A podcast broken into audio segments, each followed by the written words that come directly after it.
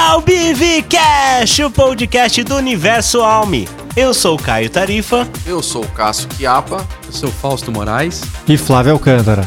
Muito bem, estamos aqui reunidos hoje para falar sobre as tendências de 2022. Mas antes, siga a gente no YouTube, no Spotify, no Apple Music ou no Anchor FM. Sempre que sair episódio novo, você será notificado. Agora vamos pro tema. Estamos em 2022, ainda falando de pandemia. E antes da gente abordar as tendências, eu queria saber qual que foi o impacto da pandemia no mercado da incorporação. O que, que a pandemia fez com um setor grande como a engenharia, por exemplo? Acho que o grande impacto que nós tivemos é, proporcionado aí pela pandemia para a incorporação, para as margens da, das empresas, foi a pressão inflacionária, né? Ocasionada aí pela escassez de algumas matérias-primas e, e, até por demanda de outras, levou um impacto inflacionário importante que acabou mexendo aí na, na margem das, das empresas incorporadoras. Então, um grande impacto no, na questão econômica foi esse impacto inflacionário. Mas também a pandemia trouxe algumas novas tendências no, no quesito morar. Algumas novas necessidades surgiram da pandemia e que acabou assim nos levando a, a nos movimentar para atender essas necessidades. É, teve um aspecto também da, da, nossa maneira de trabalhar, tanto aqui no corporativo quanto na obra, a gente teve que se adaptar e isso trouxe algumas mudanças que, inclusive, devem permanecer a questão dos encontros é, virtuais e uma certa otimização dos trabalhos, né? A gente acha que ficou mais dinâmico nesse período. Então teve esse aspecto também que a pandemia mudou e deixou aí como um legado. Bom, sem deixar de ignorar também é, a questão das vidas perdidas, né? Acho que isso a gente começou 2022 achando que teria um ano um pouco mais tranquilo, né? Teve uma nova onda e aí a empresa, acho que o Brasil todo, né, teve uma resiliência enorme para passar por tudo isso.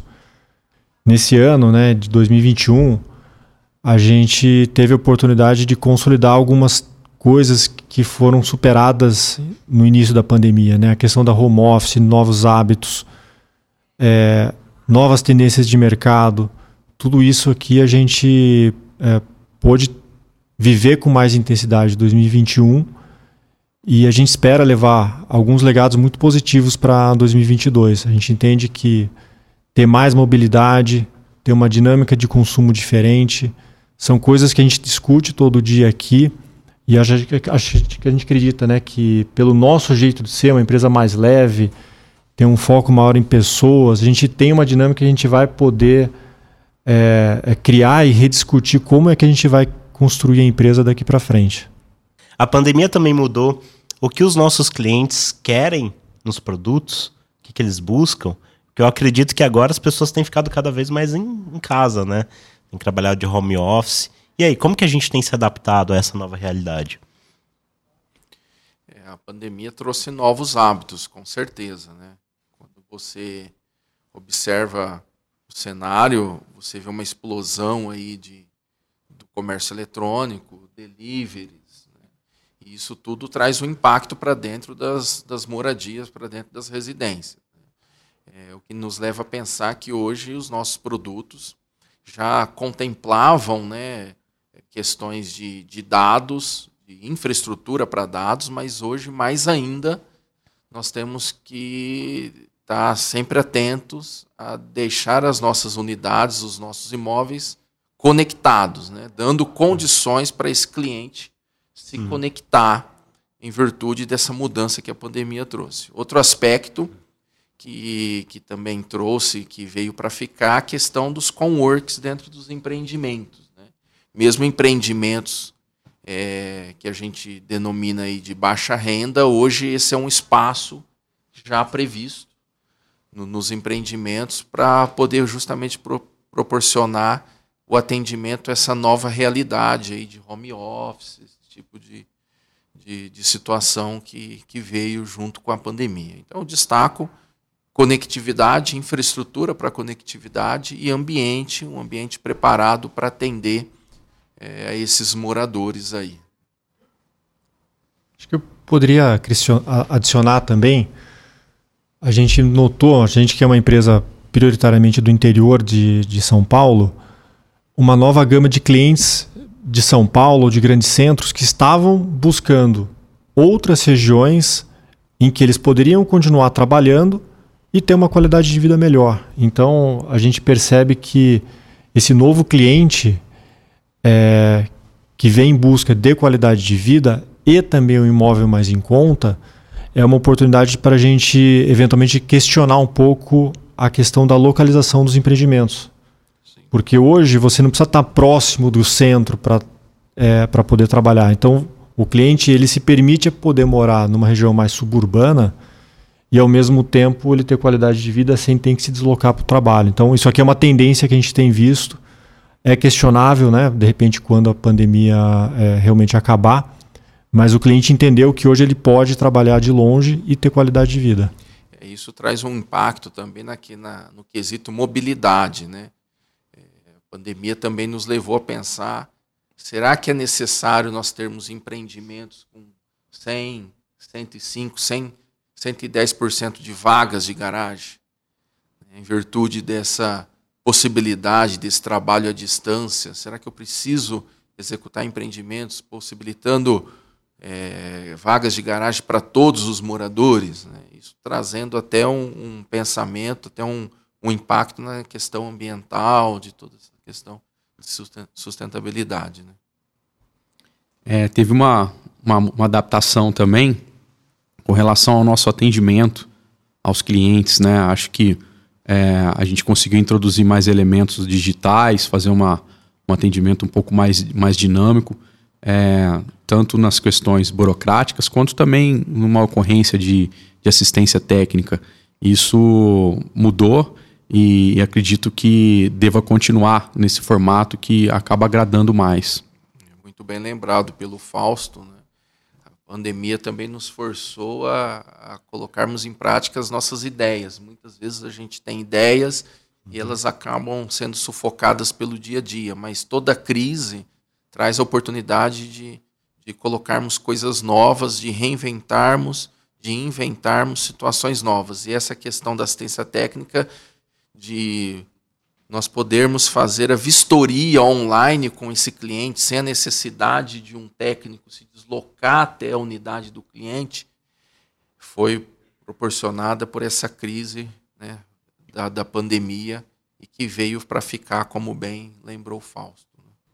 Eu questionei sobre a, a mudanças nos nossos produtos em relação a, ao que os clientes têm demandado mais mas e o nosso jeito de trabalhar? Ele mudou também na pandemia? Então, os nossos processos, modos operantes, nosso canteiro de obra. Eu sei que a gente já tinha internet na maioria dos canteiros, mas a internet se tornou algo mais importante, porque não tem como fazer home office e construir um prédio ao mesmo tempo, né? Mas como é que a gente fez isso acontecer em plena pandemia? É, houve uma mudança que eu entendo que veio para ficar, até na questão estrutural do canteiro com as medidas, as obras não pararam com a pandemia. Então foi necessário implantar uma série de protocolos é, de higiene para que nós pudéssemos continuar trabalhando.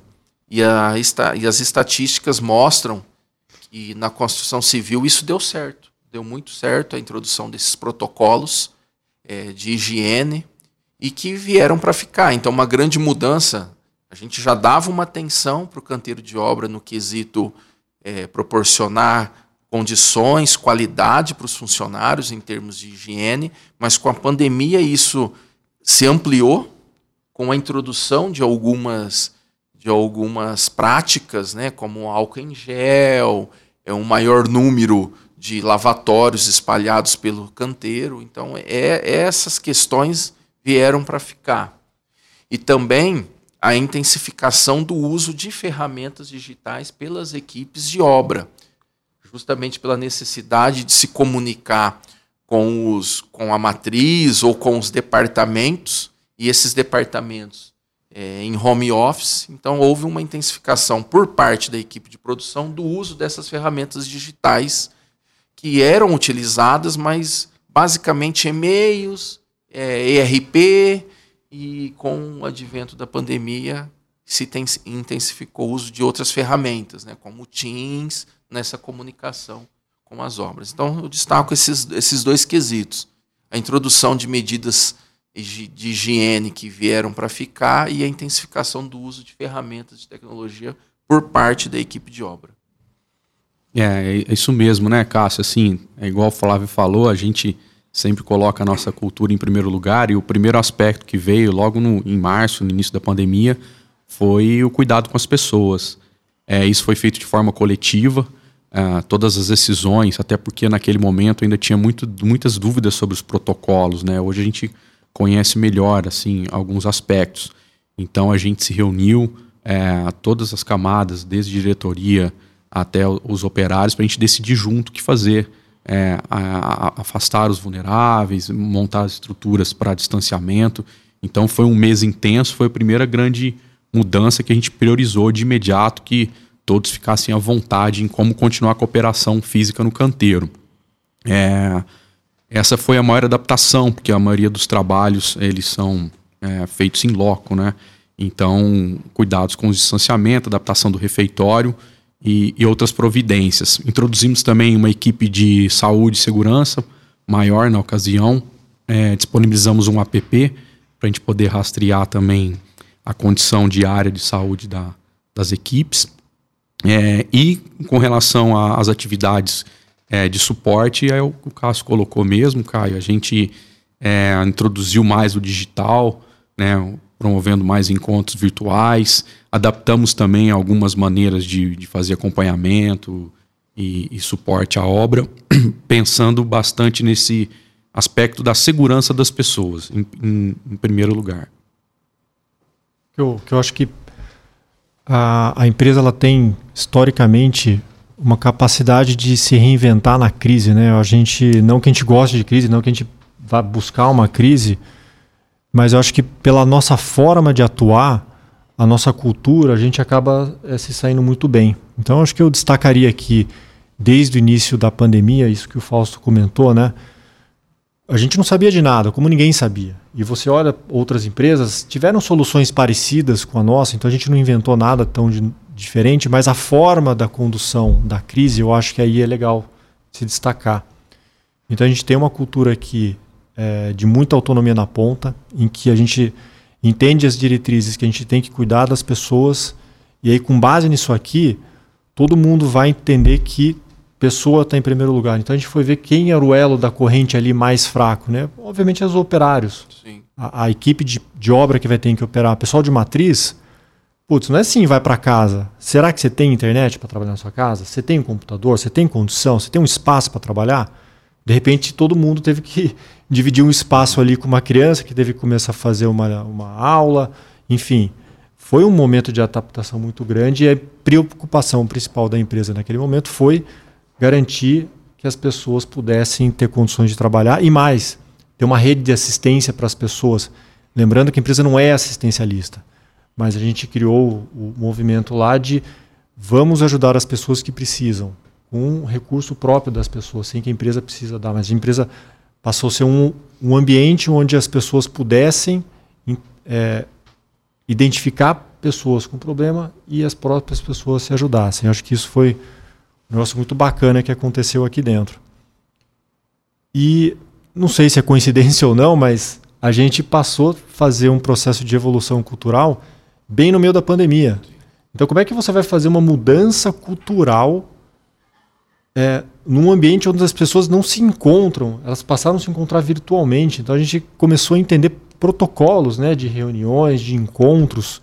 Como é que você é, é, contrata uma nova pessoa? Como é que você acolhe uma nova pessoa? Como é que você treina uma nova pessoa? Tudo virtualmente. A gente aprendeu a fazer isso.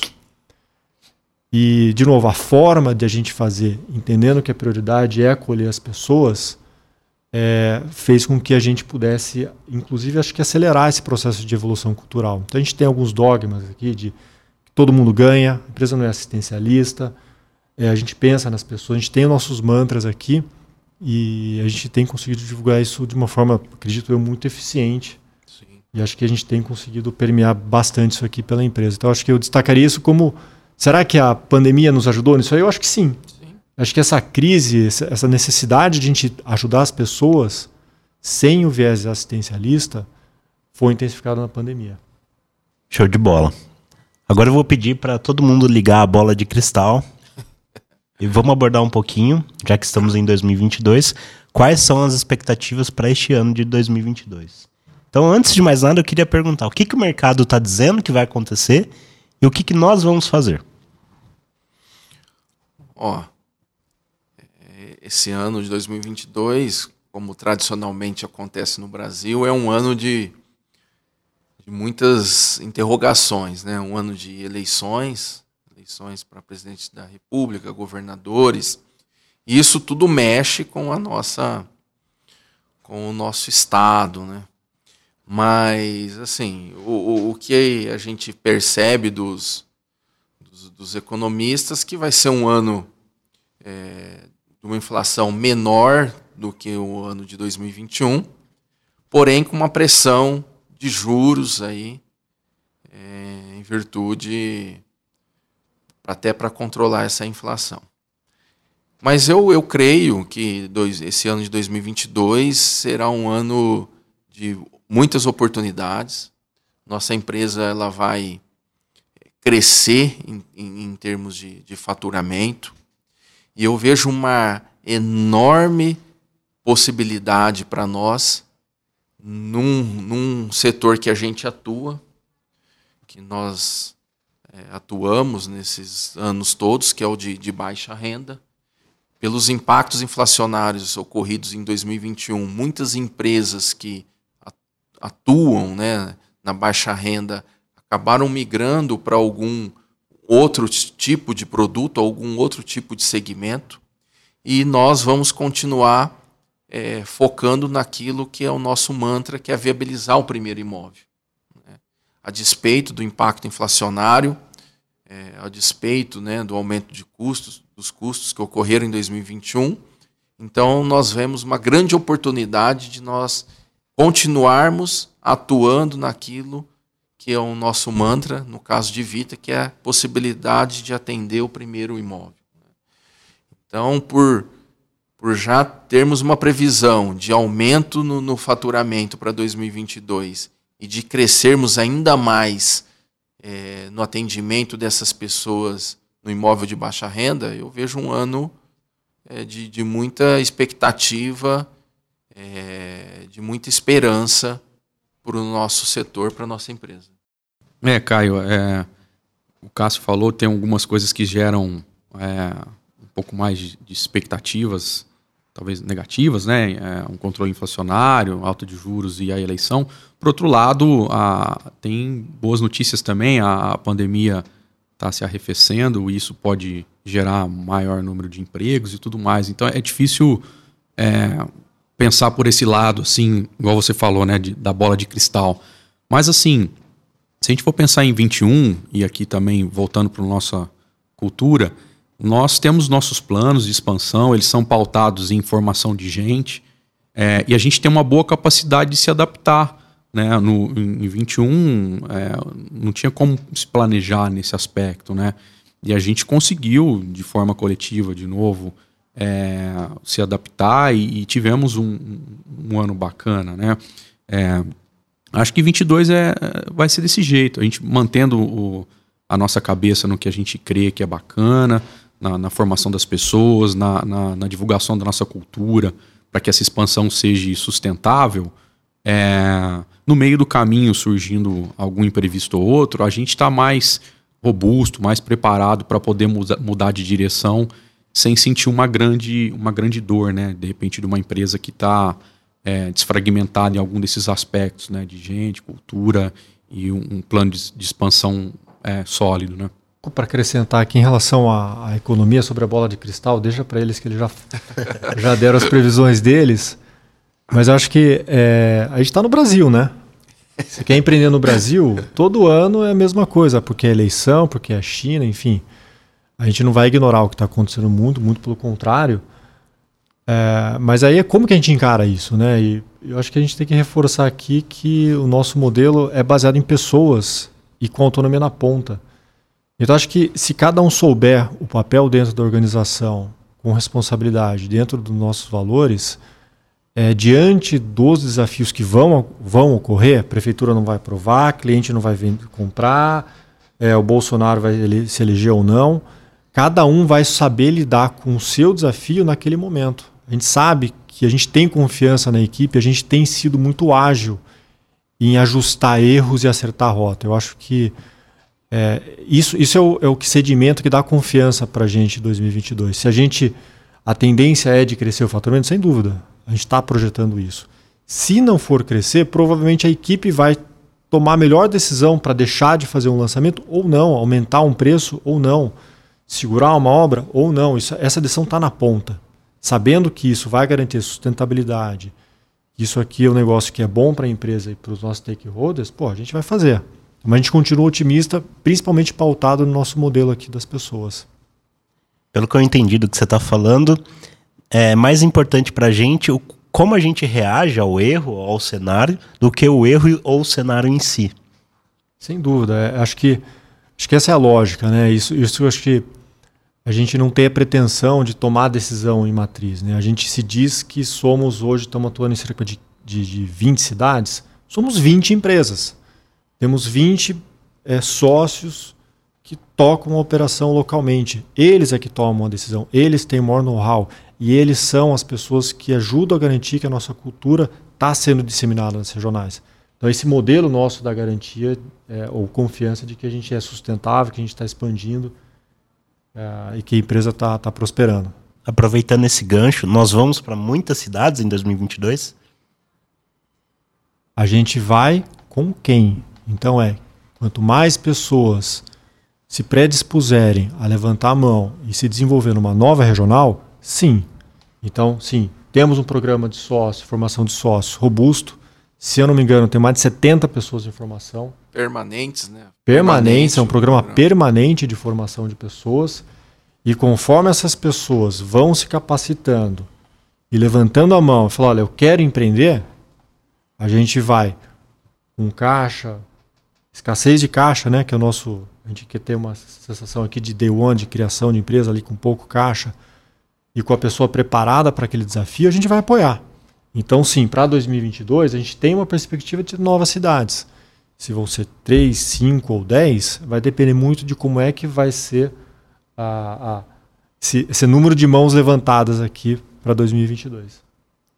E ainda sobre isso, eu vejo que a cada cidade que a gente abre, tem um desafio né, de se posicionar dentro daquela cidade e principalmente de levar a nossa cultura, de manter a qualidade dos nossos produtos, de trabalhar com fornecedores locais.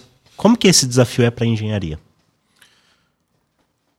Caio, toda expansão ela traz alguns alguns efeitos colaterais, né? Um deles é a particularidade de cada cidade ou de cada região.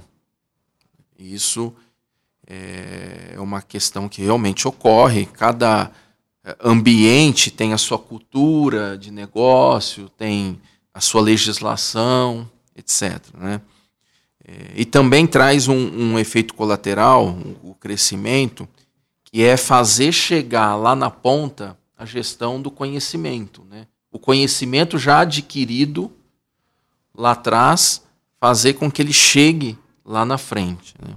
Então, no, no, no, aspecto da engenharia, é, essa, essa gestão de, de conhecimento ela é feita em cima de processos. Então, a gente, nós procuramos desenvolver aqui na matriz processos é, robustos que possam suportar esse sócio lá na, nessa nova cidade, lá na ponta. Né? Então, para a engenharia, o que a gente é, batalha e foca é fazer é, essa gestão desse conhecimento chegar lá na ponta através, por meios de processos bem robustos, de uma inteligência bem robusta.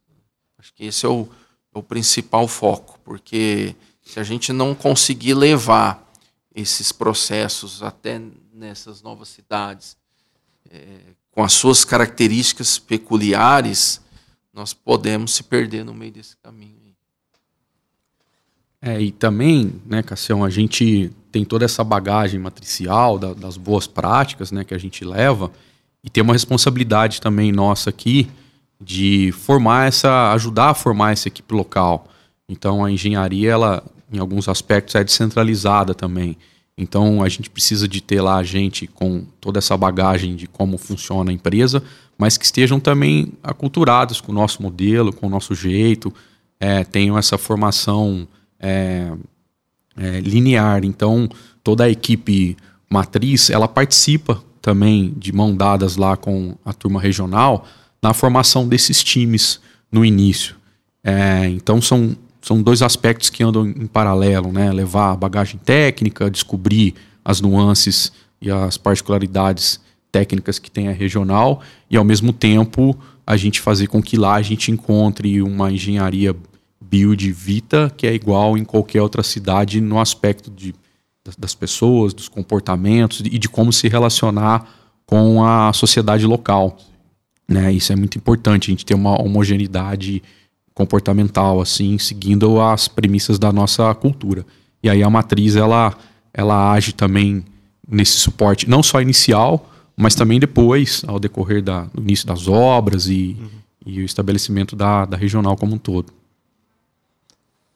O Fausto, falando agora um pouco de esse assunto agora para 2022. Há uma expectativa de investimento em metodologias construtivas novas, inovação, softwares, para que a gente torne isso mais sustentável? Sim, Caio. A gente está sempre pensando nisso, aí, independente de, de pandemia, né? É, a gente entende que é, há uma necessidade de a gente evoluir nos aspectos a respeito de tecnologia, em como construir também do produto. Então nós temos é, praticamente todas as áreas é, estudando é, em como a gente pode fazer isso e tem áreas dedicadas também como o P&D que, que ficam focadas, né, pensando no futuro. Então fazendo um link com, com novas metodologias, fazendo comparativos, estudando isso já, já vem acontecendo. Né? Nós temos aí algumas é, iniciativas, como por exemplo no caso do, do Build Dry e outras mais, que a gente está já praticando uma mudança e é uma coisa que a gente está sempre perseguindo na, na engenharia. Né? É, é a engenharia por si só está sempre conectada é, em coisas relacionadas à tecnologia, então essas mudanças são inerentes e a gente quer estar tá na vanguarda acrescentando alguma coisa aqui na, na questão de desafios para a engenharia, vale para a empresa inteira, mas a engenharia tem um desafio particular maior. Destacaria três coisas. Né? Uma que é, é na questão de pessoas né? E, e, como é que a gente vai expandir baseado no respeito às pessoas é dar um foco maior ali com o empreiteiro. Então você dá uma condição maior de trabalho, uma capacitação melhor, porque a gente percebe que os vícios e os problemas estão muito ligados realmente à, à, condição de trabalho. Então a gente dá a condição razoável, boa de trabalho, e a gente tem um espaço enorme para melhoria. E acho que a forma de atuar, dando voz para esse, esse stakeholder, que é um dos, dos, das questões aqui que a diretoria eh, de engenharia está revendo, é um dos, dos caminhos para a gente evoluir. Uma outra vertente, além das pessoas, é a gestão. Então, a gente tem sim práticas e processos uniformes para a gente ter uma cara de engenharia Vita, uma cara de engenharia Build, mas a gente está dando um upgrade aqui em relação à gestão como um todo, que é o Lean. Então, a gente espera que a gente possa ter práticas de gestão mais uniforme na engenharia como um todo. E por último, que eles já destacaram, a questão da tecnologia. Né? É, a gente está construindo um produto que é para alguém que vai morar daqui a 30 anos. O, imóvel vai ficar pronto daqui a 3 anos, mas ele tem que estar tá atual daqui a 30 anos. Então, mais do que a bola de cristal para 2022, a gente tem que entender o que, que vai acontecer daqui a 20, 30 anos. Nosso imóvel vai estar tá lá. E ele vai estar tá atual, ele vai ser é, usual para o nosso cliente lá na frente. Então a gente tem que entender o que o cliente está pedindo hoje, mas a gente tem que tentar projetar o que o cliente vai pedir daqui a 10, 15 anos.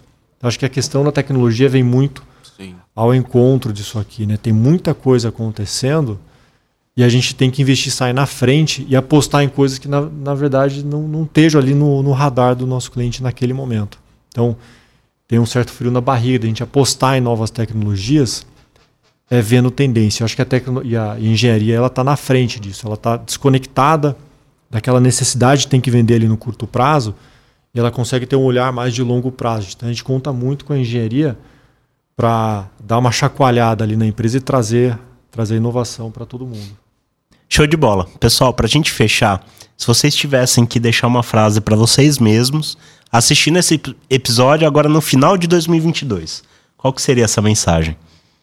É, a, a minha mensagem é que no, no, no final do ano de 22, é, independente de, de todas as ocorrências e assim como aconteceram nos anos anteriores aqui na empresa, nós estejamos é, felizes, contentes com, com o nosso desempenho e realizado como, como pessoas. Né? E eu tenho certeza que isso vai acontecer.